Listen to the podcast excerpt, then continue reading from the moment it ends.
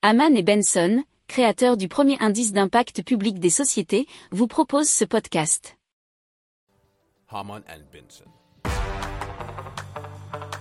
Le journal des stratèges.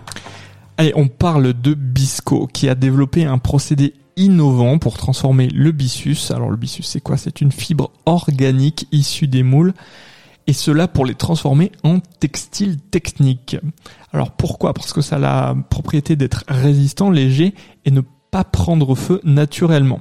Alors les textiles techniques fabriqués par Bisco euh, sont biosourcés et recyclables, ce qui suscite l'intérêt bien sûr de divers secteurs industriels, notamment la mobilité euh, avec isolation des camping-cars, euh, rames de train, bateaux, le bâtiment avec euh, l'isolation thermique et absorbant acoustique, ainsi que d'autres applications potentielles, habillement technique et bagagerie, nous explique France 3 Région.